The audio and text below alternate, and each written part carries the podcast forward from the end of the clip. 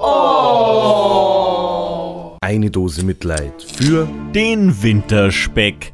Höchste Zeit, sich dem Winterspeck zu widmen, wobei ich mich ja manchmal frage, ob's den denn so wirklich gibt, denn immerhin wird man von zwei Plätzchen, einer Weihnachtsgans, dem Silvesterraclette, dem Glühwein, Ah, okay. Vielleicht habe ich die feiertägliche Kalorienzufuhr doch ein bisschen unterschätzt. Aber man verbrennt ja bekanntermaßen auch Kalorien, wenn man friert. Was heißt, über die letzten Tage sollten die meisten von uns einiges an Fett verbrannt haben. Zumindest die, die nicht zu Hause bei voll aufgedrehter Heizung vom Fernseher.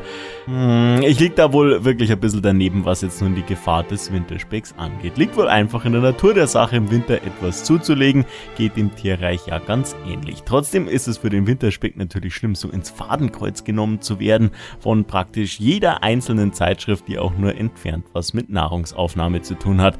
Ja, lieber Winterspeck, jetzt geht's dir an den Kragen und wenn nicht jetzt gleich, dann bestimmt nach dem Fasching zur Fastenzeit. Und wenn nicht dann, dann bestimmt zur Bikini-Saison im Sommer. Und wenn nicht dann, dann bestimmt nächstes Jahr zur gleichen Zeit. Daher eine Dose Mitleid und zwar Mitleid Light.